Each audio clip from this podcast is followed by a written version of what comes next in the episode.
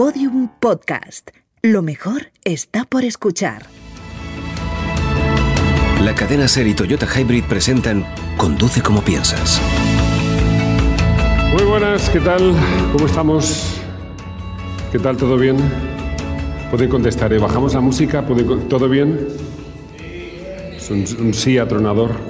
¿Qué tal? Los de las filas de atrás se pueden poner un poquito más para adelante y así casi que no necesitamos ni, ni micrófonos. Estamos en Córdoba en esta tarde lluviosa. ¿Cómo llueve en Córdoba? Eh? Ver.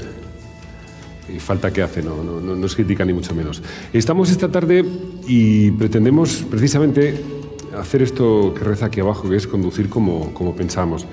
Gracias a Toyota Hybrid y a Conduce como piensas, hoy emprendemos aquí Toyota, la cadena SER y, y nosotros un camino que nos va a llevar por todo el país y que pretendemos que nos, nos, nos traiga muy buenas, es un camino que esperemos que nos traiga muy buenas reflexiones. Reflexiones sobre el futuro. Hoy vamos a invitar aquí algunas de las mentes más brillantes de este país, más allá de las de ustedes.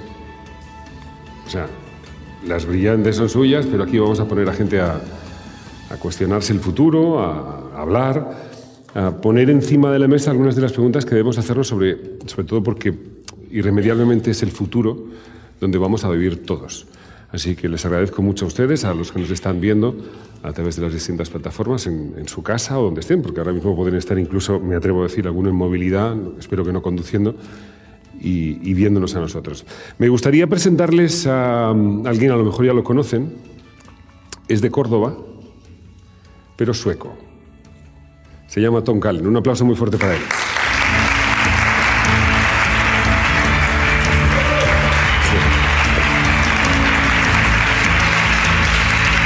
Muy... Siéntate, Tom. Porque tú eres de Córdoba. Santa Marina. Santa y orgulloso de ello, sí. Muy bien, muy de, muy de aquí. Muy... muy de aquí siempre. Vale, es el único sueco que sabe hacer el salto de la rana. Saben ustedes de famoso cordobés. Bueno, tú el futuro para alguien que no tiene WhatsApp, no tiene Twitter, no tiene ninguna Nada. de las redes sociales, para alguien, yo lo veo todos los días, Tom para meterse en su cuenta en Yahoo, Yahoo, va a Google, todos los días pone en Google Yahoo. No tengo prisa, a mí me parece un le camino da, correcto llegar. Le da, podría poner Yahoo, no, no, va a Google, en Google pone Yahoo y ahí abres tu correo. Para alguien que no tiene ningún tipo de interés en el progreso, uh -huh. el futuro. ¿Qué hago aquí? sí. Esa es una buena pregunta. No digo que 100%, yo digo 80%. Bueno, yo tengo mis dudas sobre la tecnología del futuro, pero por eso estoy también. Alguien tiene que dudar, alguien tiene que hacer, hacer el papel de San Juan de Bautista clamando en el desierto, cambiar el camino, cambiar el camino. O no, depende. Si tú logras convencerme y nuestros ilustres invitados, pues yo, yo estoy dispuesto de cambiar mi opinión. ¿eh? Bueno, eh, Tom, o, el... o, el... público mismo también. no, no, sé, no, no, quiero trasladarles a ustedes esa responsabilidad. Eh, vale, me gustaría entonces eh, presentarles, es una de las mentes más brillantes de este país, ha sido elegido como el mejor publicista de todos los tiempos. Por favor, un fuerte aplauso para Tony Segarra. Voy a abrazarte.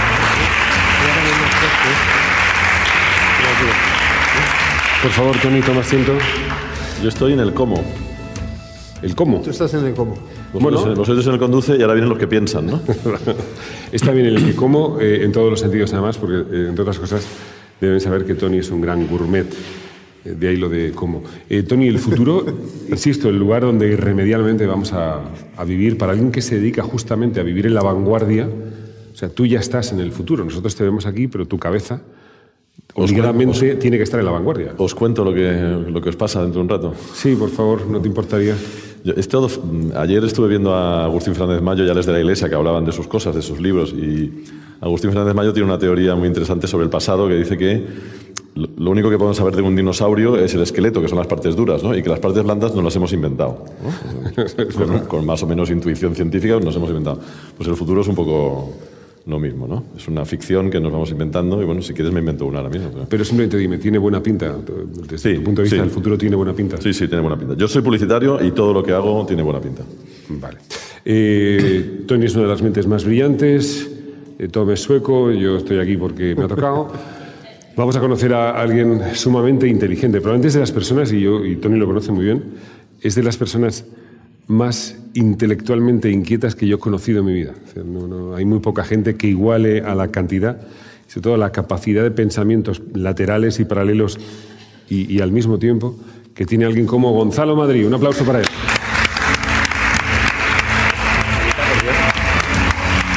Para que vean que esto es cierto. Aquí estamos.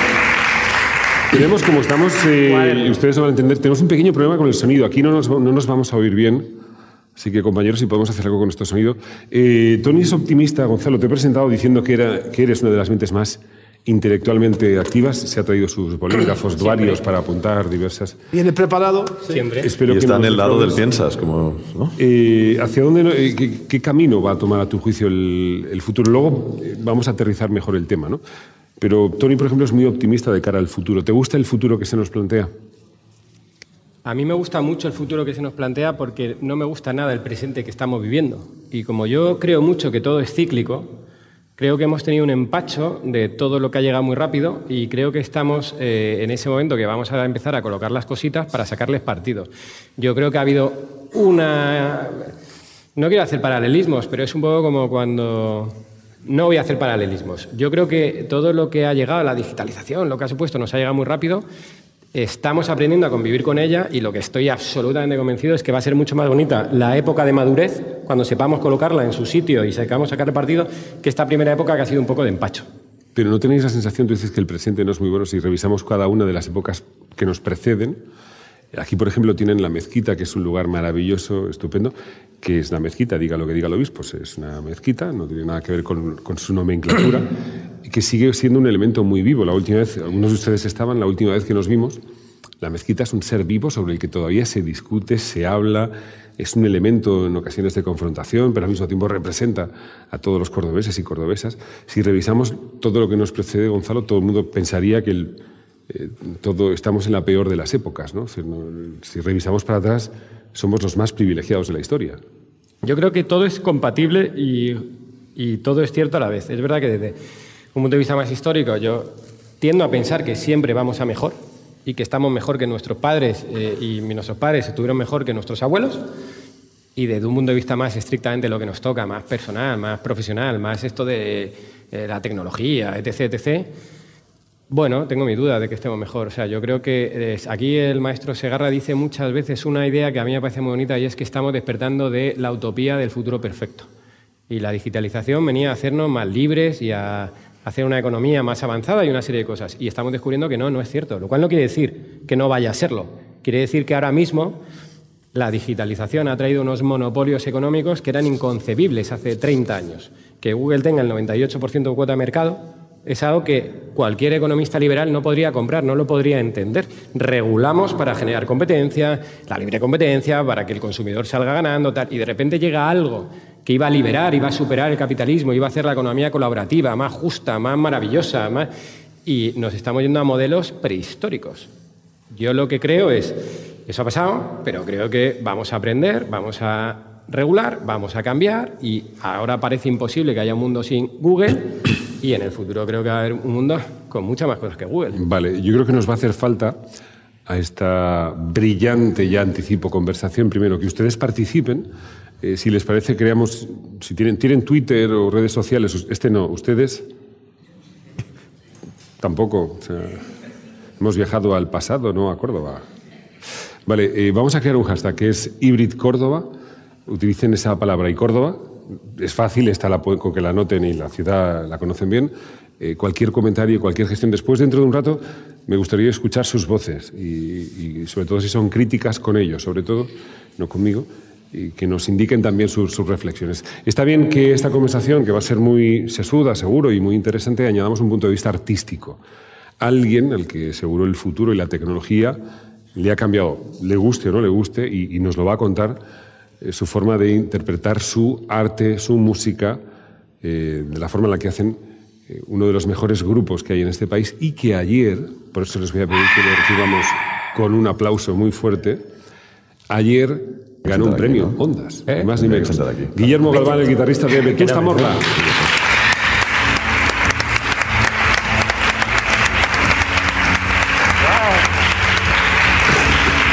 Guillermo, por Dios. Guillermo, enhorabuena en primer lugar. Está en el pienso, sí. Si hay mucha gente que dedica toda su vida a hacer muchas cosas. Vosotros habéis ganado un Ondas por dar un concierto. Sí, eh, los conciertos al final son eh, carreras de 100 metros, ¿no? Cuando te dicen, te dan una medalla de oro por, por correr 9 segundos y pico. Y, y los conciertos eh, implican no solo trabajo de quien está, quien está en el escenario, sino de, mucha gente que es invisible de, cara a los, a los focos o de cara a la proyección pública y que hacen posible que, que exista el trabajo la música, que exista la industria de la música como la conocemos. Y ha sido un premio muy bonito, sobre todo por, por esa razón, ¿no? porque ha sido un premio a todo el evento, a lo que fue el concierto y, y, y compartido por, por, todos nosotros. Más de 50 personas estuvimos allí trabajando. Porque hay que decir que, que Vetusta Morla en sí mismo representa muchas cosas. No, no, solamente una gran banda con una gran música, sino en sí mismo representa un concepto de libertad que probablemente sin la, sin la tecnología no existiría. Ese concierto, eh, lejos de seguir las pautas trazadas por las grandes multinacionales, las grandes compañías mundiales que organizan conciertos, ese concierto os lo comisteis vosotros, lo planteasteis vosotros desde el, desde el último de los, de lo más importante hasta el último de los detalles, eh, fue obra vuestra. Sin la tecnología, probablemente no hubierais tenido eh, oportunidad de hacer algo así. Sí, obviamente, ¿no? Al final, yo creo que en música estamos eh, ligados, por un lado, a, la técnica y por el otro a la tecnología, ¿no? Necesitas tener un dominio técnico para utilizar la tecnología de una manera constructiva o adecuada y sobre todo utilizarla. La tecnología en sí misma puede ser maravillosa o un desastre, ¿no? Depende de, de la cabeza que haya detrás o de, o de, la idea que haya detrás. Y yo creo que con el grupo la tecnología nos ha ayudado a, a, a ir cambiando tanto musicalmente como a nivel también de comunicativo y a nivel de, de, manera de llegar a la gente y de, y de generar nuevos contenidos, de, pensar, de pensar lo que es un grupo de música en, en, el año 2018 de una manera distinta a cuando empezábamos en el instituto hace, hace 20 años, ¿no? Guillermo estuvo tocando el sábado en Córdoba. ¿Alguien fue a verlo? Joder, hemos pinchado un hueso. Tenemos un nuevo público para conquistar. Bueno. ¿eh? El próximo concierto de Vetustan van a ir, ¿verdad? Uf, Guillermo. Eh, una cosa, eh, claro, habla Guillermo de cómo la, el arte cambia con la tecnología, pero gracias a la tecnología ellos pueden vender entradas directamente como banda, hacer algo que hasta hace muy poco Tony estaba en un coto muy privado, muy, cerrado, que, que eran una gran compañía la que decidía cuántas entradas, cuánto se quedaba con el dinero de los músicos de las entradas. Y la tecnología tiene un aspecto seguro tecnológico, pero tiene un aspecto mucho más mundano, mucho más eh, económico. Sí, eh, uno de los grandes temas que se ha transformado violentamente con la irrupción de lo digital y de Internet de la tecnología es la desintermediación. Teníamos un mundo ordenado en base a unas determinadas intermediaciones, que quiere decir que, pues, que la música se la producía una determinada gente y la vendía y la distribuía una determinada gente y la, y la publicidad se lanzaba a través de las pantallas de televisión y, la radio y la prensa y, la prensa nos decía lo que teníamos que pensar. Es decir, había un, había un orden en el mundo determinado que, quiere decir una intermediación, una interfaz entre la gente, lo que queramos llamar, el poder, la economía, la música en este caso, y una de las cosas que ha ocurrido, como, como en casi todo, es que eso se ha roto. ¿Hacia dónde? No sabemos muy bien, ¿no? Tú decías, eh, hemos acabado con una intermediación y ha aparecido un nuevo monopolio con Google, con Facebook, con... y estos monopolios habrá que regularlos, no lo sé, se podrá, pero está claro que eso se ha roto y ha, ha, han aparecido oportunidades. Yo creo que si, si este futuro es interesante es porque de pronto han aparecido oportunidades, ¿no? oportunidades que algunos han aprovechado, que otros todavía pueden aprovechar y que, y que habrá nuevas que, que podemos aprovechar. ¿no? Pero lo que ha ocurrido es eso, es decir, hay una intermediación nueva que hay que inventar. Ellos se han podido inventar la suya, supongo, para este concierto y habrá gente que se inventará una nueva, ¿no? Pero Gonzalo, eso nos hace mejores. Eso nos hace mejores, es decir, el hecho de no tener poder hacerlo tú todo es, hace la música mejor, hace el proceso mejor, es mejor para mí cuando yo voy a comprar la entrada. Esa tecnología nos hace mejores. Es que sí y no. Es decir, yo conocí a Guillermo porque me hizo una reflexión un día que coincidimos en una historia que me dejó un poquito ahí abotargado. Y entonces me dijo, debo hacer memoria, pero me dijo algo así como, ostras, es bastante paradójico que ahora que tenemos acceso a más música que nunca, el criterio sea más único que nunca. Es decir, cuando nosotros éramos más chinorri, pues había una serie de tribus urbanas. Todos recordamos que sí, el rock, el pop, el mob, el mod, el punk, no sé qué. Ahora, objetivo. Y había El- diferentes- perdón, el country, pues, si me dices country se va a cabrear el Eh, suelo. Country, country nórdico, Es escandinavo. que no te puedo meter en esta anécdota. Entonces, los jóvenes, eh, fenomenal. Y es verdad que había diferentes emisoras para diferentes estilos, diferentes gustos, y estaba muy marcado, y socialmente había Y luego los 40 principales. Y ahora de repente eh, tenemos la capacidad de oír más música que nunca. Conceptualmente debíamos haber abierto más tribus que nunca, más diversidad que nunca, pero si tú ves la lista de las 50 canciones más escuchadas en España, en Spotify, hoy son todas la misma. Y esto invito a hacerlo a cualquiera mañana cuando vaya a trabajar, que ponga la lista. Y no entro a valorar si es bueno o malo que sean 50 canciones de reggaetón una detrás de otra. No emito un juicio, o sea, no tengo ningún problema con el reggaetón. Lo que es cierto es que la tecnología, en lugar de traer diversidad, ha traído uniformidad, lo cual es marciano. Entonces, desde ese punto de vista, malo. ¿Desde dónde hacías la pregunta? Yo creo que él ha dicho una cosa que es verdad, es que la tecnología eh, al servicio de una cabeza privilegiada, eh, eso es gloria bendita. Entonces, seguro que puede llevar una cabeza privilegiada con tecnología a su servicio. Yo me imagino que ellos podrán, estas cosas son como muy infantiles, y, eh, pero bueno, estamos en los primeros 10 minutos de la conversación. Es que podrás grabar con un músico de Estocolmo. Y eso es algo que era impensable hace 10 años. Pero yo creo, por eso decía al principio, cuando tú haces el tri- ¿no? la balanza, bueno, yo creo que estamos en un punto de empezar a ver todas esas cosas maravillosas que no ahora estamos haciendo, estamos empezando a ver todo lo, que, lo malo que tiene y aprenderemos para hacerlo un poquito mejor. Yo creo que una cosa, y Guillermo, me gustaría saber lo que piensas. Una cosa donde da nuevos tiempos, tecnología y música, donde se nota mucho son los eh, conciertos en directo.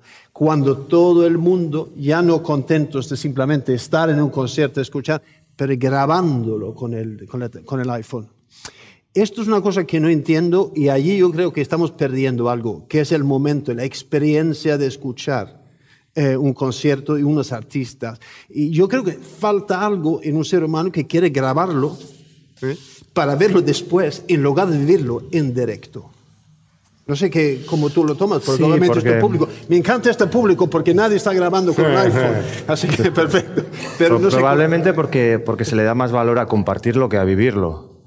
¿no? No, se le da más valor a- al, al- al comentario, al feedback que puede ejercer un, un- algo que compartes que a tu experiencia personal. o por presumir de haber estado en el concierto también. Sí, puede ser, pero bueno, volviendo a lo que decía eh, Gonzalo, a mí me parece muy interesante darnos cuenta que, o sea, para pensar en el futuro siempre tienes que mirar atrás, ¿no? Y te das cuenta que la música, tal y como la entendemos hoy, ¿no? La música popular, eh, siempre ha estado mediada tecnológicamente. O sea, las canciones duran tres minutos y pico porque cuando los discos de pizarra se empezaron a fabricar tenían esa duración y por eso los singles tienen que durar tres minutos y pico. Si en la época de Beethoven le hubieran dicho que tenía que grabar canciones de ese minuto, de esa duración, probablemente hubiera dicho que no tenía ni para hacer la intro, ¿no? Pero el, el formato generó un- una manera de entender las canciones. Cuando las canciones duraban tres minutos y pico y se tocaban en los bailes, de repente la canción se acababa muy pronto y la gente decía que quería seguir bailando. Entonces empezaron a estirar las partes y, a- y se inventaron los solos y las improvisaciones para que la gente pudiera bailar más sobre una canción de éxito. ¿no? Los primeros instrumentos que hacían solos eran los instrumentos más sonoros, porque eran los que destacaban. Por eso los primeros solos del rock and roll y, y en el jazz eran los metales, ¿no? Luego las guitarras, cuando Chuck Berry empezaba a hacer solos, intentaba juntar muchas notas, muchas cuerdas a la vez, para que sonara más fuerte, ¿no? Y luego llega la amplificación, los amplificadores. Y, y de repente aparece... Toda la, la historia del rock es intentar sonar más fuerte todo el rato. Intentar, intentar sonar más fuerte. Y Pasa se igual inventan en los la política española pasa igual. Y de repente eh, aparece la distorsión como un error, porque al intentar sonar más fuerte, el ampli no da más de sí y eso distorsiona. Y llega Jimi Hendrix y dice, hostia, esto, esto mola. No solo es un problema, sino que mola. Y luego en los 70 se aparecen los sistemas de alta fidelidad y, y las PEAs y la gente puede compartir música en directo en eh, aforos gigantes y escuchar música en alta definición en su casa y, y Pink Floyd existe porque existe el, el alta definición. Si no, no existiría Pink Floyd eh, con el concepto de arquitectónico del sonido. Si no existía, o sea, quiero decir que la tecnología hace que nosotros como público recibamos la música de una manera, pero también como creadores pensemos en cómo se va a recibir. Eso, Ahora, es, eso es un ideón, ¿eh? Eso de que el formato es el que condiciona el. Claro, el pero y relato, ahora la, la música se escucha en el móvil y el trap existe porque existe la música en el móvil. Pero, El trap pasa exactamente igual con Instagram Instagram, con Twitter, es decir, es el propio formato el que determina el contenido. Es decir, es exactamente el lo que medio dices. Es el mensaje, alucinante es que como primero va al hueco Manuel. del formato y luego tú lo llenas. Luego ya, ya vemos ¿Qué es lo con que viene a claridad. decir, no? Pero ¿no, ¿no creéis que en algún momento mm, llegaremos a normalizar nuestra relación con la tecnología? Nunca lo hemos conseguido, el ser humano, eh, en esa búsqueda de, de vanguardia. Pero, por ejemplo, pongo un ejemplo que seguro que conocen bien. Los fuegos artificiales. Hay gente que va a grabar, ves los fuegos artificiales y hay gente que graba los fuegos artificiales. La gracia de los fuegos artificiales es, es, imposible que tú en tu casa, o sea, nadie nunca ha cogido esa grabación y la ha visto después, porque probablemente no tiene ningún sentido ver después en tu teléfono chiquito los fuegos artificiales. Lo gracioso es ver cómo el cielo se inunda de color, el ruido forma parte de, de la experiencia. Quiero decir, normalizaremos nuestra relación con la tecnología de forma que no estemos ni tan siquiera eh, cuestionándola o argumentándola o justificándola. A mí hay una historia que me explicó mi abuela y que me parece fantástica para explicar esto, que es que ella vivió 101 años, murió hace 10 y vivió una evolución de la sociedad increíble. O sea, una- ella vivió la llegada de la luz eléctrica, por ejemplo, a la casa, ¿no? El coche, el avión. de- la luz eléctrica. Yo cuando me dijo, "Hostia, ¿cómo? ¿Tú vi- viviste sin luz eléctrica? Sí, sí, llegó un día un señor y puso una bombilla en el salón, de, en la cocina de la casa. ¿Y qué hacíais? Encenderla y apagarla. Se pasaban el día encendiéndola y apagándola. Pues yo tengo la sensación de que hoy estamos haciendo eso. Es decir, nos han puesto una bombilla y estamos... Instagram. Hostia, venga, no, no tiene sentido lo que hacemos, pero hay que probarlo. ¿no? Ahora, ahora es una cosa fascinante, maravillosa. Luego se nos pasará, claro, normal. Yo creo, a mí, a mí me yo estoy convencido que se nos pasará. A mí me parece un poco como el destape. Es decir, hombre, yo entiendo que llega un momento que alguien dice, ah, levantamos, la- puedes sacar tías en tetas. Y alguien dice, pues todas en tetas. Todos desnudos, todos los chicos en... Y supongo que 200 películas después alguien dice, hombre, pues ya no, no es para tanto. Y entonces te regulas. Y entonces es verdad que dices, pues pobrecito el que le ha tocado vivir justo esa época y el tío O que se no. cree- Bueno, no, eso es, se quería dedicar al cine y ha hecho eso, o el que se ha tenido que ver las 200 películas. Pero al final yo supongo pues, que llega la libertad, llega algo que es bueno, pero hasta que aprendes a usarlo en el sentido positivo del término, te empachas. Y luego hay gente eh, que no necesita ni tan siquiera llegar a esa experimentación. Es decir, yo creo que hay mucha gente que está en la retaguardia de esos avances. No te señalo a ti, Tom, pero decir, hay una retaguardia y no, vamos a ver qué es lo que pasa con todo esto y va a esperar a ver qué es lo que ocurre para tomar sus propias decisiones. Yo, yo creo que sí, yo creo que una cosa que las tecnologías ya nos ha programado para siempre es, eh, que todo tiene que ser instantáneo. Y yo no entiendo por qué todo tiene que ser instantáneo. Cualquier cosa que ya no es instantáneo ya no vale. Hablamos de comida. Eh, había un movimiento hace no muchos años en Italia, se llamaban slow food, como, como respuesta al fast food. Precisamente porque algunas cosas no se hacen mejor eh, con prisa. Todo contrario, mira, un, un guiso tipo rabo de toro no se hace en cinco minutos. La Aquí en- paella, En, Córdoba, Tom, son muy amigos del good food. the good food and the slow food. Da igual si es slow o fast, aquí Sí, pero nómbrame un plato que gana con, el- con la prisa o con la rapidez. El Yo jamón. digo, eh, no sé, esta... eh, jamón el de pie, en la barra de un bar aquí en Córdoba hay jamón ahí de pie, eso es maravilloso. Y yo creo que una cosa que, que siempre va a quedar grabado en el ser humano es esto, la necesidad de lo instantáneo todo el rato. Fíjate. Y esto es una cosa que no sé es un valor añadido. Todo lo contrario. Yo creo que hay dos cosas alucinantes de la tecnología y del futuro al que vamos, y ahora empezamos. Y es, las iba a apuntar y no me da tiempo, entonces se me van a olvidar las dos, pero bueno, luego retomamos.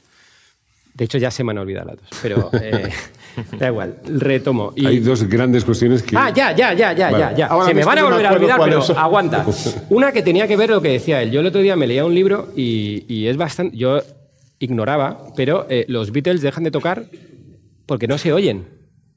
Hay un momento que yo, claro, que tanto grito. Si tú oyes las grabaciones de los Beatles, es alucinante, porque no es como ahora que tú pones el concierto de tal y oyes a gente cantando las canciones. No. Tú pones las canciones en directo de los Beatles y oyes chillidos chillido de gente loca, chilla. Y hay un momento que dicen, chicos, pues es que para no oírnos, pues no tocamos. Y dejan de tocar porque no se oyen. La limitación técnica, la limitación de la tecnología y la limitación del formato acaba con el que probablemente es el grupo que, o uno de los grandes grupos. Y piensas, ¿No fue Yoko entonces? eso fue posterior. Pero curiosamente, perdona que te pise, o sea, no se veían porque no existían sistemas de monitoraje donde la banda se pudiera oír. Pero curiosamente, gracias a que dejaron de hacer conciertos, se encerraron en el estudio e hicieron Sgt. Peppers. Vale, correcto. Entonces pienso, fíjate, si el grupo más grande dejó de tocar porque no se oían, había una parte antes de que lo reventara que es ¿qué, qué habría pasado si se hubieran oído? Pero es verdad que, eh, independientemente de eso, la alternativa también fue buena. Entonces, ahí hay una reflexión de cómo el formato y la tecnología es lo que va primero y luego tú lo llenas, que me parece digna de reflexión. Vale, pero entonces dejadme seguir con lo que decía antes Guillermo de la experiencia. No es tan importante la experiencia como el hecho de compartir donde has estado. ¿Creéis que llegaremos a un punto donde nuestro organismo no sea lo importante? Porque, por ejemplo, encontramos unas nuevas maneras de relacionarnos, de tener aventuras, eh, el dating, el sexting, en distintas formas de obtener todo tipo de placer. Es decir, da igual si es sexual o auditivo o sensorial, sin necesidad de ir. ¿Alguna vez tendremos un holograma, Tony, que irá por nosotros a cenar? Confío en que no. Salvo, salvo que el holograma, en este caso, el holograma de mío, me permita sentir lo mismo que siento cuando voy a comer a un sitio estupendo y pueda, comer dos veces. Claro, entonces en ese caso estaría dispuesto a aceptarlo, pero no, no, lo creo. Pero en muchos restaurantes ya la idea de que la presencia del plato es más importante que el propio sabor es muy notable. Es decir, quieren que hagas una foto del plato y lo compartas. Si, si, si en algo la, si, algo la gente comparte con profusión es eh, fotos de comida que se va a comer y que le da mucha envidia a los, al resto de la gente que no se va a comer, mandándole fotos o cosas así. Esto yo creo que lo hacemos todos.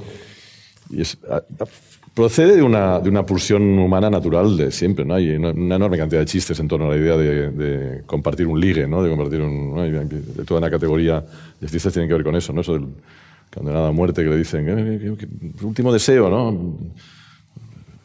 ¿A qué? Lo que pida una mujer. Es decir, no, tenemos una tortilla de patata porque total, ¿a quién se lo voy a contar? ¿no? Pues eso ha, ha, ocurrido siempre. Y hoy, hoy lo que tenemos es seguramente, como estamos encendiendo y apagando, pues esa pulsión de compartir se está, está exacerbada, está exagerada, pero yo, entiendo que estas cosas se regularán.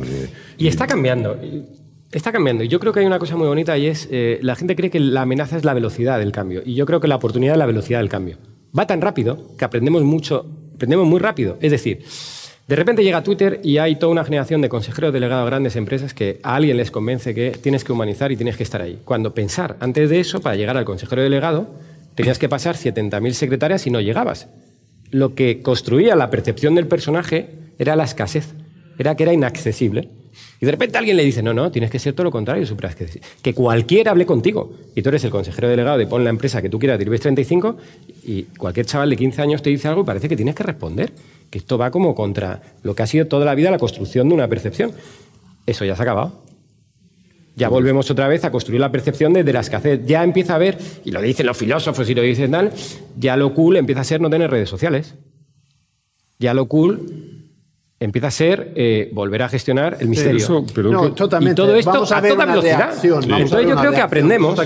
Aprendemos. Porque al, final lo, que, lo que pretendemos es ser diferentes o aparecer en el, en el, Eso es lo que hace, por ejemplo, la publicidad, ¿no? Tratar de aparecer en medio de una confusión, de un caos, de una complejidad y que una marca aparezca, ¿no? Pues nosotros igual, como personas, intentamos lo mismo. Por lo tanto, hoy aparecer es más sencillo si no estás que si estás. Mm, eso, eso ocurre mucho en la música, donde ahora mismo el fetiche es aquel micrófono de los años 50 que suena, que no tiene ningún tipo de capacidad ni posibilidad de enchufarse a nada digital. En la música ocurre que la búsqueda es constantemente de, aquello que ya pasó. no quiero un amplificador de, 125 que no pueda enchufarlo a, la red eléctrica. En el terreno de la música esa vuelta atrás es constante. Sí, bueno, hay, una parte real y es que a, nivel técnico muchos componentes y muchos, muchas cosas se hacían mejor antes y una parte nostálgica que tiene que ver un poco con que vivimos una época donde la nostalgia es un valor, ¿no? Y, antes pues era algo que no, que no tenía sentido ninguno, ¿no? No, no, no creo que, que, hubiera pasado si en los años 50 se hubiera tenido nostalgia de los 20 para hacer música, pues no, no hubiera, no hubiera aparecido nada. Pero aquí hay una cosa que me parece interesante, que es lo que comentabas, Tom, que tiene que ver con el tiempo, ¿no? El tiempo al final es un arma de doble filo, porque cuando pensamos en la tecnología pensamos que la tecnología nos va a liberar y nos va a dar más tiempo me va a dar más tiempo porque no tengo que ir a trabajar y puedo trabajar desde casa, porque no tengo que ir a comer al restaurante y puedo. Pero el, tiempo al final, dices, vale, sí, el tiempo es un segmento, pero si tú en ese tiempo, en lugar de meter una cosa, metes 20, no estás liberado, estás jodido. Porque normalmente esas 20 cosas que metes tienen que ver con la productividad y con el trabajo. Nosotros ahora, por ejemplo, volvemos muchas veces de, gira en, en, tren y normalmente los domingos sería día de volver a casa, llegabas muy tarde el domingo era día de perdido. Y nosotros ahora muchas veces tenemos la suerte de llegar a comer. Y dices, bueno, fenomenal, domingo para mí, pero claro, ya como sabes que llegas a comer, ya has quedado para comer, luego has quedado por la tarde. El domingo es un día horrible igual. Y no es por culpa de la tecnología, la tecnología te lo pone fácil.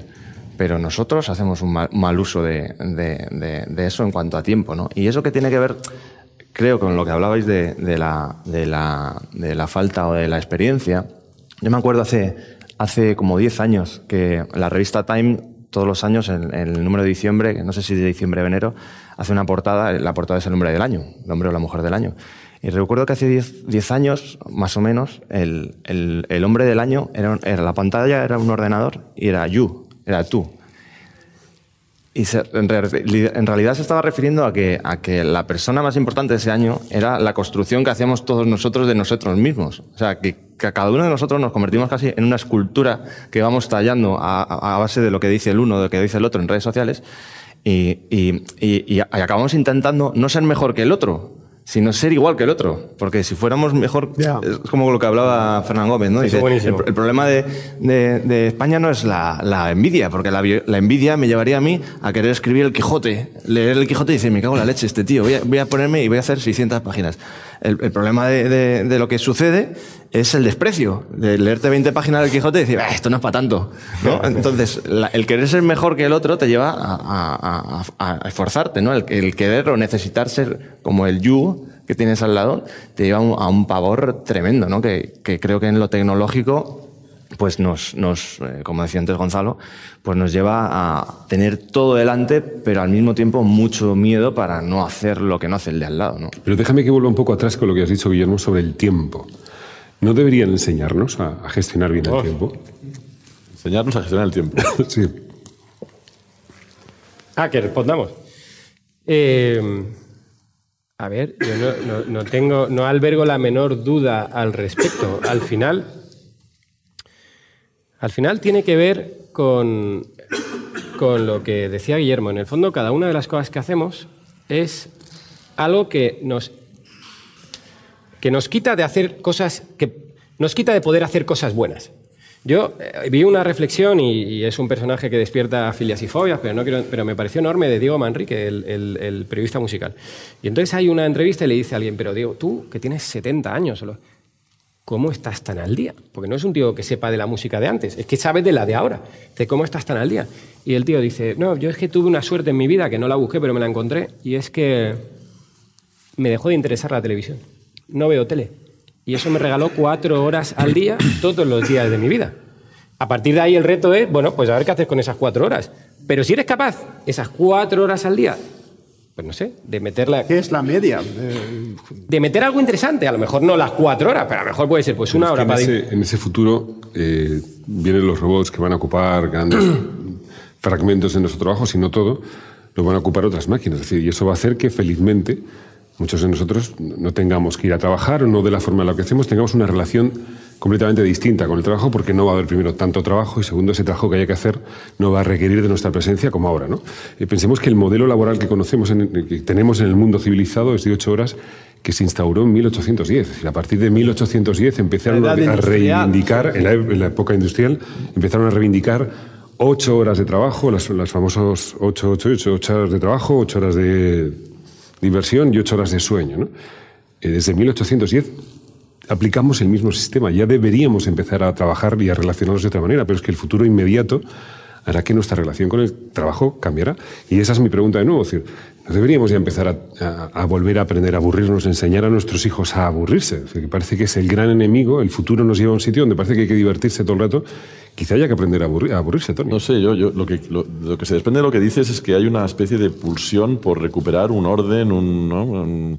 Hay que enseñar a administrar el tiempo, ¿no? Si precisamente el truco de lo que viene es que cada uno tendrá que, que hacer lo que buenamente sepa, lo que buenamente pueda, que es básicamente lo que a lo largo de la historia se ha intentado hacer. Pasa que venimos de mundos regulados, ordenados, que nos daban mucha tranquilidad, o no, nos daban mucha tranquilidad, o nos permitían quejarnos mucho de esos mundos ordenados, y por tanto saber contra qué estábamos. Y hoy es difícil saber contra qué estás. Por ejemplo, los sindicatos tienen problemas por saber eh, ¿Quién cuál, es su, cuál es su papel. Si resulta que no va a haber robots, va a haber sindicatos de robots, o sea... Entonces, lo, lo que, lo que queda yo creo que es que, que nos enfrentemos a que somos responsables de nuestras vidas y de nuestro tiempo. Y decía Escotado, ¿no? Yo soy responsable de mis hijos, excepto su aburrimiento. ¿no? Porque no puedo gestionar su aburrimiento, pues que se aburran. Pues está, está muy Bueno, bien. eso es lo que Pues, decía. Hay, o sea, una pretensión un tanto, Yo creo que hay, un- hay, hay una un cosa... tanto regulatoria en decir, oye, hay que enseñar a la gente a administrar sus tiempos. Pues no. A ver, yo lo que creo... Y, y además, el que se equivoque, que se equivoque. Yo a los chavales, cuando voy a la universidad a charlas, digo, no, seguid sin leer. Porque los que lean serán mejores que vosotros y se diferenciarán. Oye, que no lea nadie. Si es que es mejor. Entonces, es mejor para el que lee. Yo prefiero que la gente no lea. Bueno, Es difícil mejorar ese ejemplo. Bueno, es la solución final aplicada a la literatura. Exacto. Bien. No, pero yo lo que creo es, a mí me... Yo creo que tenemos una tendencia natural al pesimismo. O sea, yo creo que hay más respeto intelectual a ser un cenizo que al optimismo. Duda. Y parece que ser optimista es, ¿Agua? obviamente, eh, producto de la falta de rigor, ¿no? Y entonces tú dices, los robots. A ver, si tú te vas a lo que decían en la Revolución Industrial, en... Muchas gracias, era el mismo miedo. Con los telares, el mismo miedo. Vienen las máquinas, van a sustituir el trabajo manual, ¿qué vamos a hacer? Nos vamos a empobrecer, vamos al carajo, tal. Objetivamente, ¿qué es lo que decimos ahora con los robots? El género literario más universal es la crítica del presente. Fíjate. Desde siempre. Siempre, siempre el sabio de turno se ha dedicado a decir. Pues retomando estamos, eso. Estamos fatal. Yo lo que creo es que cuando tú ves la perspectiva, dices, y, y sin frivolizar, que podríamos hablar largo y tendido y no todo el mundo, pero objetivamente en los grandes números parece que vivimos mejor ahora que en la época de los telares manuales. Parece que la tecnología y la mecanización Pero debemos vivir mejor Vale. con todos los Y recursos. que parece que la sociedad ha evolucionado en cuanto a derechos, en cuanto a, a- a calidad de vida, etc. Entonces yo digo, vienen los robots. Y es verdad que nos generan pánico. Yo trabajo en publicidad, donde el 99% del trabajo es automatizable. Obviamente hay un mecanismo de defensa que es que no, los robots no, vengan los robots. ¿Vale? Pero eso tienes que unirlo a una cosa, y es, si tú crees que el futuro va a ser malo, el futuro va a ser malo. Yo no sé si el futuro va a ser bueno porque tú creas que va a ser bueno. Lo que sé es que si tú crees que es malo, va a ser malo. Y entonces digo, y recupero lo que dices. Joder, es verdad que viene la tecnología y los robots y a lo mejor, no sé, nos vamos todos al paro y nos morimos y entonces lo gobierna Gataca. Pero es que cabe la posibilidad que a lo mejor hagamos algo bien, aprendamos y tenga dos horas más al día para mis cosas. Cabe la posibilidad. Sí, pero hay un cambio. Por supuesto que Y entonces habrá que ver qué hacemos con esas dos horas, porque si tengo dos horas más al día para, hacer, para grabar cosas que ni siquiera disfruto, pues muy bien, pues para eso Pero eso también requiere de un cambio. Entiendo lo que dices Tony sobre no hay por qué enseñarle al mundo, pero sí tener otra relación con el aburrimiento. Ahora parece que el enemigo número uno de la sociedad es aburrirse. Parece que sea como el gran enemigo y no sé, deberíamos empezar entonces. gran necesidad humana. Bueno, pero además a lo mejor debemos empezar a establecer otro tipo de, de- de relaciones, pero de la misma forma en que eh, estamos, hemos aprendido a utilizar el ordenador, estos tiempos requieren de nuevas habilidades, ¿no? Es decir, deberíamos empezar a desarrollar, no digo nuevos conocimientos, sino nuevas habilidades. Es decir, ese mundo mira, fíjate, al que vamos requiere de nuevas Y, habilidades. y vamos aquí a, a- a la estrella invitada y al... Yo estoy preocupado porque he perdido cierta capacidad de ver cine. He visto mucho cine a lo largo de mi vida, me he educado viendo cine, he estudiado cine y yo el cine ahora ya solo lo puedo ver en el cine. Porque en casa, como me he habituado al ritmo de las series, porque me he pasado cinco años viendo series, pierdo la paciencia, pierdo la concentración. O sea, en casa si tengo un móvil, a los 10 minutos, antes de que, como el cine es otro ritmo y otra pausa, me escapo. me- y es algo que me frustra, me doy cuenta y digo, bueno, pues voy a trabajarlo. Vale, estamos trabajando en ello, todo se puede mejorar. Pensaba, aquí en directo, porque soy así, digo, claro, yo es que ya, como no me, no me tumbo a escuchar discos, yo he pasado mi, mi- yo, yo me tumbo muchas veces a escuchar discos, pero muchas veces, y me acuerdo de la ilusión de comprar un disco y tumbarme a escuchar un disco. Ahora mi relación con la música es completamente diferente. Yo la llevo ahí, entonces en el coche. Y estaba pensando, es que no sé si he perdido también la capacidad de escuchar un disco.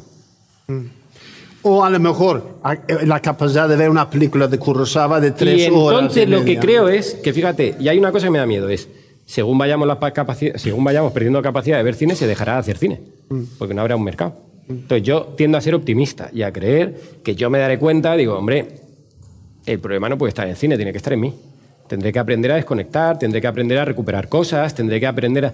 Pero es verdad que estamos ahí en un punto que o empezamos a hacer cierto esfuerzo, y yo estoy de acuerdo contigo, a educar en cierto esfuerzo, o lo que ha configurado nuestra forma de pensar y de ser, tenderá a desaparecer. Guillermo, o sea, en los años 60, 70, el público no solo aguantaban, pero estaban entusi- entusiasmados con los eh, solos de Jerry García de Grateful Dead de 18 minutos.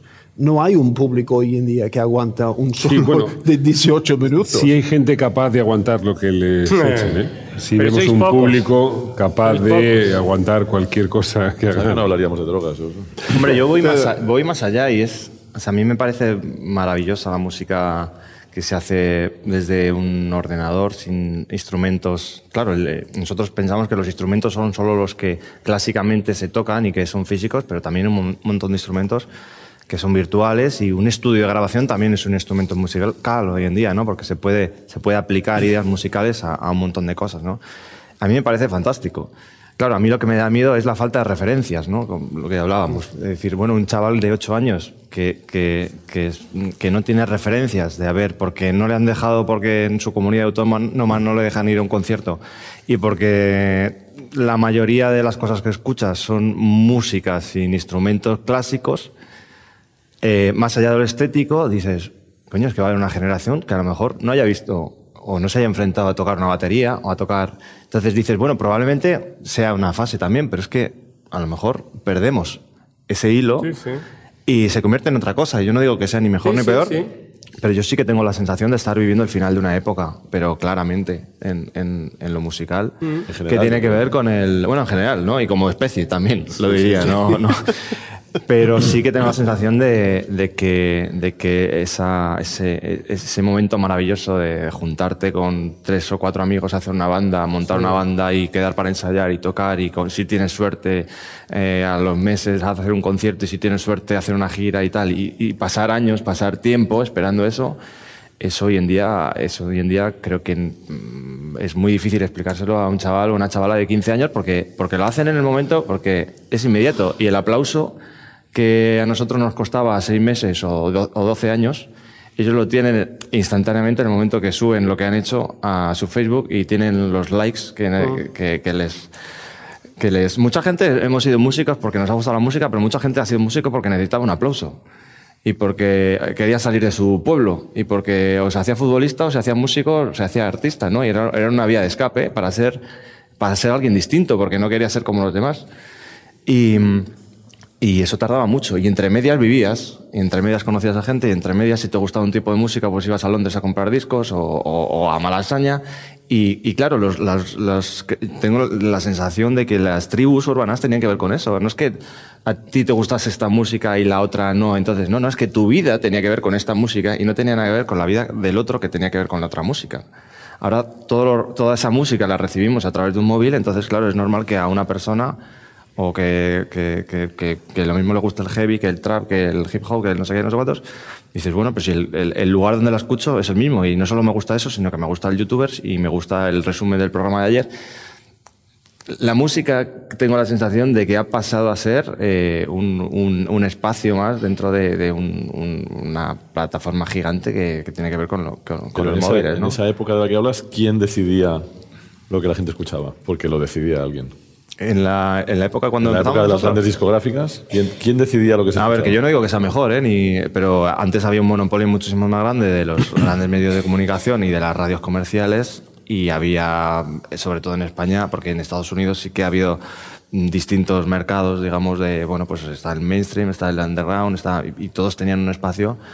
En España era muy difícil, Pero muy difícil. Guillermo, perdón, antes era muy evidente que existían una serie de emisoras que marcaban, muy, emisoras de radio, los 40 principales, grandes discográficas que marcaban muy bien la pauta. En teoría ahora no hay, pero si empezamos a aplicar el filtro que utilizaba antes Gonzalo en todos los países del mundo, de manera global, las diez primeras, de las 10 primeras canciones, ocho son la misma. Aquí en Singapur, cuando nuestra cultura, nuestro, nuestra relación con la música es distinta y algo local, pero cada vez empieza a ser un poco, lo vuestro desde luego, por ejemplo, con Vetusta es lo llamativo. Es decir, ¿quién decide ahora qué es lo que escuchamos? Porque aunque ya no estén esos grandes agentes, la gente sigue escuchando masivamente lo mismo, de la misma manera, incluso de una forma mucho más intensa. Yo creo que, yo creo, mi- mira, mira el ejemplo de Elvis en Memphis. Es un fenómeno local. Eh, Has, ponía- consegui- has conseguido meter a Elvis en la conversación. Yo- me, me ha tardado, pero por fin estamos con Elvis. No, pero Ya es no lo vamos a que- Ahí no, no podemos llegar más alto. Pero Elvis fue un fenómeno local. Gente llamaron a la estación de radio exigente, That's all right, mama, 25, 30, 40 veces por la noche y el DJ ponía la canción 30, 40 veces. Entonces fue una, una, una cosa orgánica que venía de un local y luego desde Memphis conquistó el mundo. Yo creo que hoy viene mucho más para arriba para conquistar todas las localidades del mundo. Yo creo que esto ha cambiado y yo creo que el intercambio de gente, gente que, que llamaba a radio para pedir una canción y el DJ lo ponía la canción. Y allí creemos hemos perdido una intimidad entre el público Pero yo creo y que los son medios. las dos cosas juntas y a la vez. Es verdad que con las canciones, la- tú coges las 10 de cualquier país y es como, tú coges la Gran Vía, de, Ma- hablo de Madrid que es lo que conozco, coge cualquier calle principal de cualquier ciudad y las franquicias son las mismas. ¿eh? Mm. Tú dices, venga, dime los 10 restaurantes, hay 8 que coincidimos en todos lados. Eso es verdad. Yo creo que eso tiene un rebote y es que volvemos a intentar vivir las ciudades de otra manera.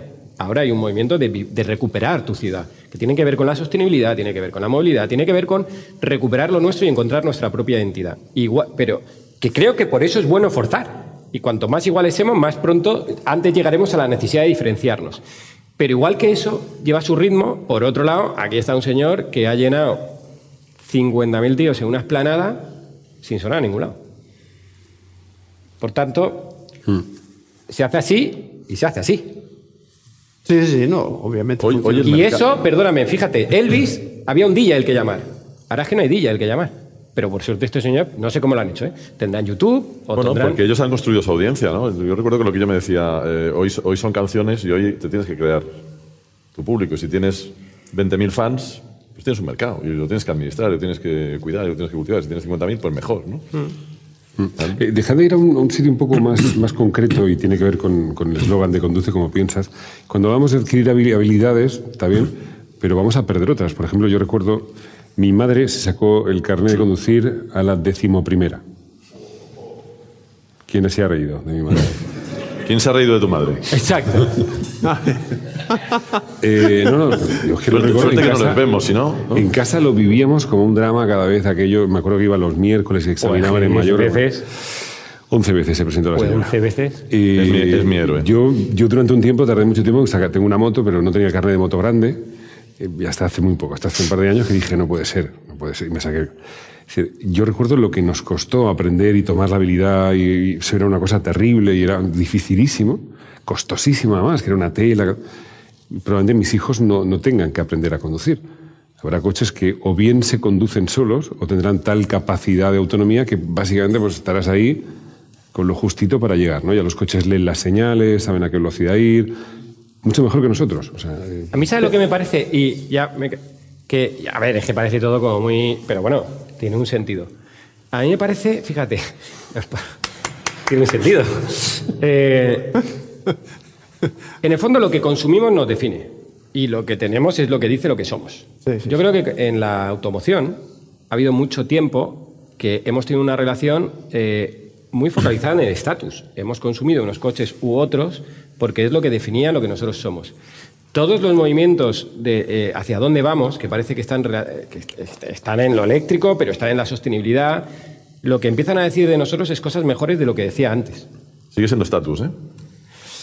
Fíjate, yo creo que no es estatus, yo creo que es ideología. Yo creo que es. Bueno, No, bueno, es compromiso, es una visión del mundo. Pero quiero, quiero demostrar a los demás Pero que es soy- el you soy que decíamos antes. Que soy Sí, guay. No que soy guay, que me tomo en serio cosas. Fíjate, yo creo que desde una perspectiva más clásica, tu discurso es tengo más dinero que tú. Yo creo que ahora lo que estás Ese, ese diciendo. discurso sigue existiendo, ¿eh? Sí, pero yo creo que. Yo, soy muy guay y tengo más dinero que tú y entonces tengo un Tesla. Pero soy muy guay. Pues fíjate, yo creo que. A ver, es que un Tesla tal que cuesta lo Ah. mismo. Ah. Yo creo que dices otra cosa, ¿eh? Claro que dices otra cosa, pero el, el- O sea, y que lo que dices mola más que lo que decías antes. Depende.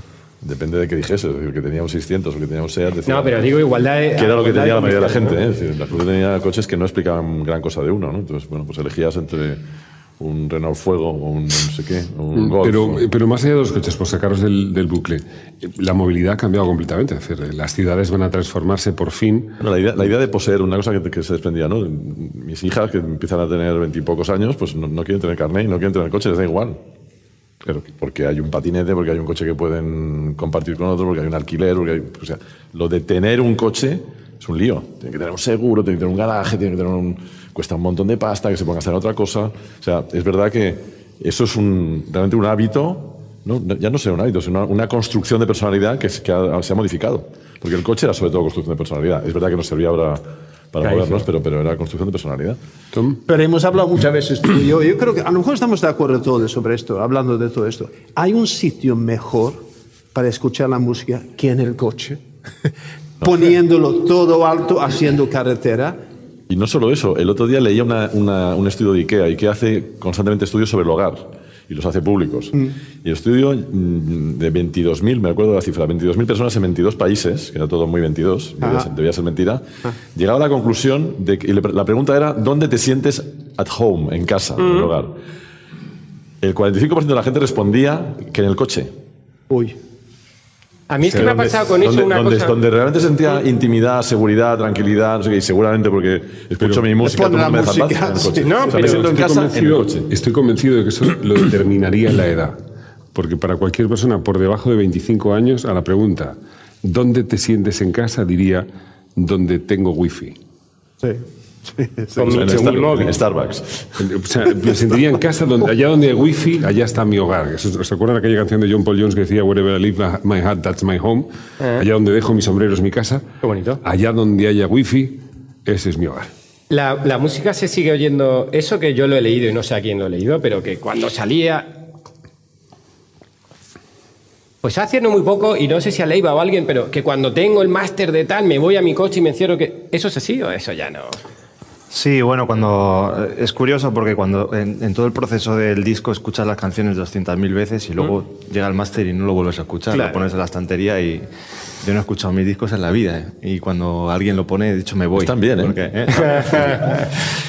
Y, y es verdad que ahora, ahora no tanto porque ya existen muchos sistemas, pero que antes sí que había un clásico de decir, bueno, eh, vale, estuve, pero, A ver si funciona, eh, ¿no? pero cópiame un CD que me bajo al coche a escucharlo, que es la escucha que tengo controlada y que sé cómo suena, ¿sabes?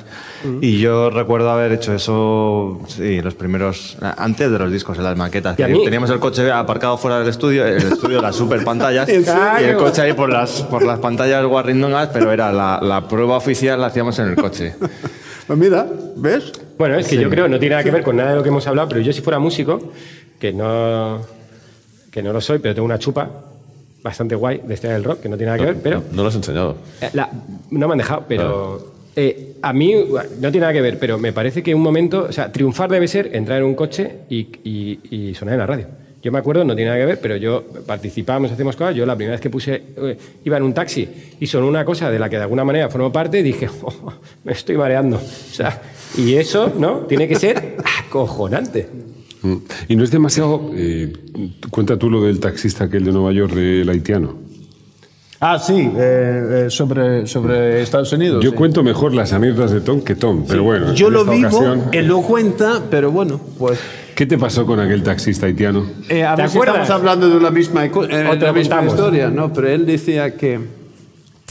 Sobre el capitalismo, ¿no? Él decía, él decía así, toda Etiopía, cruzando Manhattan, había tiempo para hablar, dice, toda Etiopía quiere vivir en Nueva York.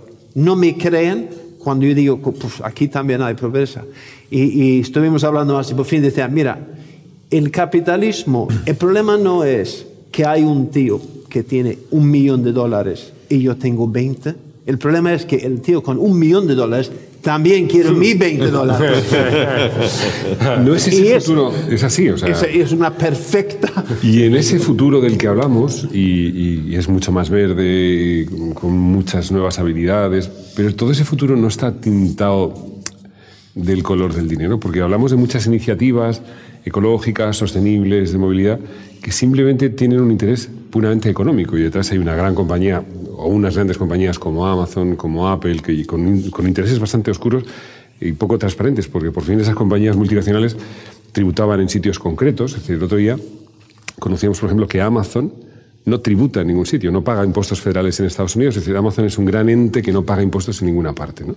No, tiene ese futuro un- Yo es que ¿sabes lo que pasa? a puramente economía, simplemente interés económico en cada uno de esos avances. Y si no hay interés económico, fuera no, no habrá Es- música, es como no la habrá canción, coches. entonces como la canción donde no paga impuestos, esta es mi casa, ¿no? O sea, Allá Es donde que, no pago impuestos es mi casa. eh, no, no soy, es que me he hecho una chuleta y estaba mirando. Es que no solo no, sino que es que eso es lo que va a salvar el mundo. Es decir, si el problema no es el dinero, ¿dónde ponemos el dinero? Y yo creo que la oportunidad es dónde ponemos el dinero. Es decir, yo ahora en el cole de mis hijos se han vuelto locos y, mis hijos son pequeños, yo no tenía mucha experiencia en esto de la paternidad, hasta que tuve hijos, obviamente. Entonces no sé cómo... Suele ocurrir eso. A mí me pasó así. Y no sé cómo era antes, pero ahora el tema en el cole de mis hijos es la alimentación. Tú ahora vas a lo- ya no te hablan de si hablan inglés, matemáticas, los, ahora es la alimentación. Y al menos en los míos, en los coles modernos de Madrid, alimentación, fenomenal. Y eso te lleva al comercio de proximidad. Y eso te lleva a lo natural. Y eso te lleva a la quinoa y a una serie de historias, ¿no? Que objetivamente quiero creer que es bueno. y Pero con la, perdón, con la quinoa, perdón. Vale, corramos un tupido velo porque no pasa Hemos la pasado anécdota, de Elvis pero- a la quinoa. No, Tenemos pero- cinco minutos, Tony, así que... ¿puedes, puedes acabar? No, sigo, No. sigo. Y entonces, y vamos a la espelta, no sé qué. Total, que vamos a otra forma de producir alimentos. ¿Sí? Y te convencen y dices, pues bueno, pues yo qué sé, me ha convencido, es sano, y entonces mi dinero se va a los productores de ese tipo de alimentos. Entonces el problema no es, el problema no es que haya intereses económicos detrás. El problema es lo que queremos financiar. Yo creo que hay algo maravilloso, es como cuando a mí un colega te invito a, yo qué sé, te regalo mi libro. Digo, no, es que pocas cosas me hacen más ilusión que pagar tu libro. Es que yo el dinero me lo gasto. Pero déjame volver a la quinoa, perdón, perdón, Vale. estamos además justamente en un terreno de la gastronomía. Eh, tengo un amigo que Quinoa y cuenta- gastronomía tampoco son conceptos. Por eso te digo, si tengo un amigo que Joder, cuenta, ¿qué mira, problema tenéis con la quinoa? ¿La habéis probado llegó el poco? lugar del gran descubrimiento, los europeos trajeron patata, trajeron tomate, cacao, ya había quinoa, pero la dejaron allí. Claro. Por algo sería. Los padres modernos la se dejaron llegar. Llegaron a morir de Más allá hambre de lo- sabiendo que había quinoa. Pasaron Más la allá de peste lo negra con la quinoa. para los nativos, Yo- los yo pueblos recu- yo indígenas. recuperando el tema del dinero, yo- yo Tenemos cinco minutos eh, antes de que sigamos. Ojalá, ojalá, sí. O sea, yo no- hay, una, hay una concepción moral del dinero que no entiendo muy bien. Ojalá sigamos. El dinero es un artefacto que hemos construido los humanos a partir de sofisticaciones que es muy antiguo y que nos permite. Pues eso, que me den algo a cambio de una- un jarrón que yo hago los sábados. en y al servicio de algo bueno puedes el construir algo muy el bueno. mercado es algo maravilloso y, el, y el- y el intercambiarse cosas es algo maravilloso. Otra cosa son las degeneraciones de este asunto, Las que seguramente es la pregunta que tú estabas haciendo. Pero Correcto. es- yo confío en que no. Yo confío que to- toda degeneración mm, viene seguida de una, normalmente de una generación positiva. Vale, seguidos y luego se degenera otra vez. Enseguida vamos a ir a las conclusiones. Eh, ¿Alguno de ustedes tiene, eso sí, tiene que ser interesantísimo, brillantísimo, una pregunta extraordinaria? ¿Alguno de ustedes tiene algo que, que formular a los presentes? Ya, Esto es como las bodas, ¿eh? Callen, o callen para siempre. O sea, no. Y si no, Vale. aceptamos piropos. ¿eh? Sí. Vale, entonces vamos a una, a una. ¿Alguien ha levantado la mano? ¿Sí? El apuesto caballero de camisa de cuadros. Espérate, vamos a llevar un micrófono. Buenas noches. ¿Se oye? Ahora vamos a encenderlo. Es un proceso, no, no se preocupe. Instantáneo. ¿Está todo. encendido? A ver. Sí, seguramente es que la, no, la perfecto. tecnología. ¿Cómo se llama usted, la caballero? tecnología. Sí, me llamo Luis Bueno. Luis. Luis, Luis. Luis. Sí, la verdad es que la conversación que tenéis es interesante. Lo que pasa es que no se oye muy bien, o por lo menos yo no oigo muy bien. Pues llevamos una hora Eh, aquí, vamos. Si no he oído sí, nada. sí, sí. Sí, he intentado agudizar el, oído, pero no sé si mi- los que hay están en la sala oyen lo mismo que yo. No, al- yo agradezco la, la verdad la conversación y ya que tenemos dos grandes publicistas en, en la sala, pues quería preguntarle dentro, por, por minimizar mucho el marketing dentro de las 4P, si el tema de la publicidad, cómo va con las nuevas tecnologías, qué, cómo veis las nuevas tendencias del marketing, por dónde van los tiros si- y qué peso específico le dais a la publicidad, al precio, a la promoción y a la, y a la distribución o la promoción. Gracias, a ver Luis. por dónde, por dónde irían esos con las nuevas tecnologías. De, de lo que viene, saber, yo soy del siglo pasado, pero eh, el, el precio, por ejemplo, de las 4 Ps, el precio fue, es y será el, seguramente el factor fundamental de comunicación. El precio es ese, lugar en el que se pone de acuerdo un señor que quiere vender algo el mercado, que decíamos. ¿no? ¿Qué, es el, ¿Qué es el precio del mercado? Cuando uno regatea, al final lo que busca es un precio que nos ponga de acuerdo a los dos. Por tanto, el precio es seguramente el factor fundamental de una relación de comunicación. En términos de, de a dónde vamos, bueno, lo estamos intentando descubrir, pero lo que ha ocurrido es que se nos han fragmentado las audiencias, nos han, nos han explotado en mil millones de trocitos y tratamos de recomponerlos, tratamos de llegar a, a todas partes con más o menos eficacia. Este señor, por ejemplo, se está inventando cosas muy interesantes en ese sentido. Pero yo creo que el, digamos, la base del marketing, que es de lo que, lo que la pregunta, digamos, la base de la pregunta, es más o menos la misma porque siempre fue más o menos la misma. Es decir, es muy importante qué precio pongo, es muy importante dónde vendo las cosas que vendo, es muy importante cómo envuelvo eso que vendo, cómo le llamo Y es muy importante también, que es una cosa que la televisión destruyó durante 50, 60, 70 años, es muy importante qué producto vendo, que sirva para algo, que tenga alguna diferencia. Y yo creo que, que mejore algo lo que hay y por tanto que mejore un poco el mundo. ¿no? Bueno, Pues yo creo que vamos a. Pero yo qué sé, ni idea. Yo creo que vamos a un mundo infinitamente mejor. Es decir, vivimos la mayor crisis de atención de la historia. Básicamente porque es exponencial el nivel de información. El otro día salía un artículo, un estudio que dice que lo que le damos a un vídeo es 1,2 segundos. Nuestra paciencia dura 1,2 segundos y ahí decidimos si seguimos o no. A las series no se les da ni medio capítulo. Porque el problema es que el exceso de información de, de oferta nos ha generado en nuestra cabeza, vivimos obsesionados con todas las series que no hemos visto, con todos los vídeos que no hemos visto, con todas las pelis que no hemos- y los libros que no hemos leído. Por tanto, hemos perdido la paciencia. Hemos perdido la capacidad de atención porque hay, ya, no es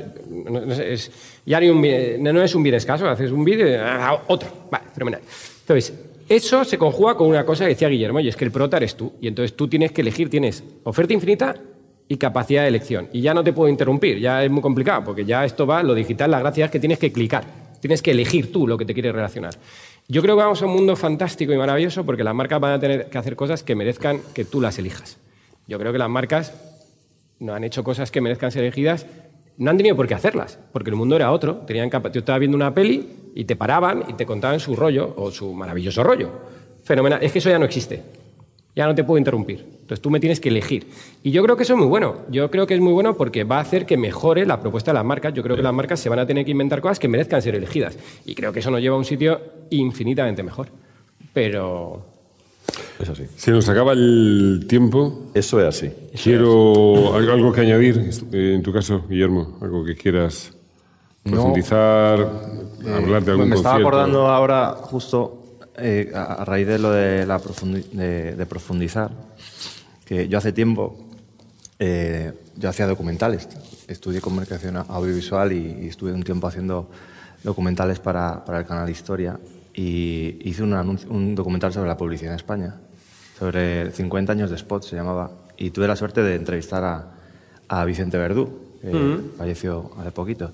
Y recuerdo mucho una frase que me dijo en esa entrevista, eh, era hace 10 años, que todavía bueno, no, no estaba, no estaba el, el- el desarrollo de redes sociales y de Internet, no tenía nada que ver, pero me decía, dice, es que ahora mismo dice, decimos que los, la, la gente joven no, no es capaz de profundizar, ¿no? Dice, pero de aquí en adelante, quien eh, profundice en algo no se enterará de nada. Y es, es, un- es una frase como muy obvia, pero que creo que es bastante, em, eh, no sé, bastante clara en ese sentido. Es esa sensación de, de andar por la arena cuando quema y de tener que estar dando saltitos para, para poder llegar a algún lado, pero no, no poder plantarte en ningún sitio. Y yo creo que, que por lo menos los que hemos vivido también el- la, la etapa anterior, eh, pues quizá tengamos, eh, esa es la sensación que tenemos. ¿no? Probablemente los, los nativos tendrán mucha mejor, los nativos en, en la tecnología, ¿no? los chavales de 15, 16 años o 20 y pico, pues tendrán mucha más experiencia y mucha mayor praxis que nosotros a la hora de encender y apagar la lucecita todo el rato. ¿no? Tom, Yo quiero rematar, estamos en Andalucía, eh, la tierra, la patria de la guitarra. Y yo creo que toda la tecnología del mundo es incapaz de inventar o diseñar algo más perfecto que la guitarra, que nació aquí ante tantos miles de cientos de años. Y yo creo que esto es algo extraordinario y que encima tenemos gente como este que sabe tocar la guitarra, pues tenemos mucha suerte.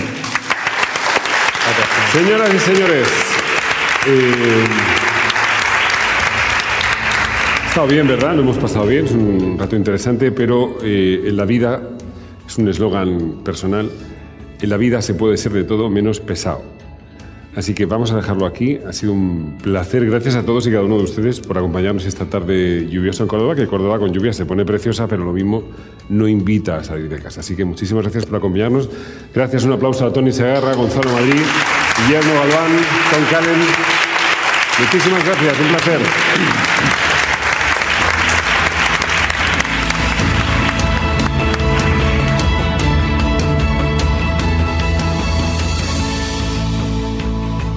Todos los episodios y contenidos adicionales en podiumpodcast.com y en nuestra aplicación disponible para dispositivos iOS y Android.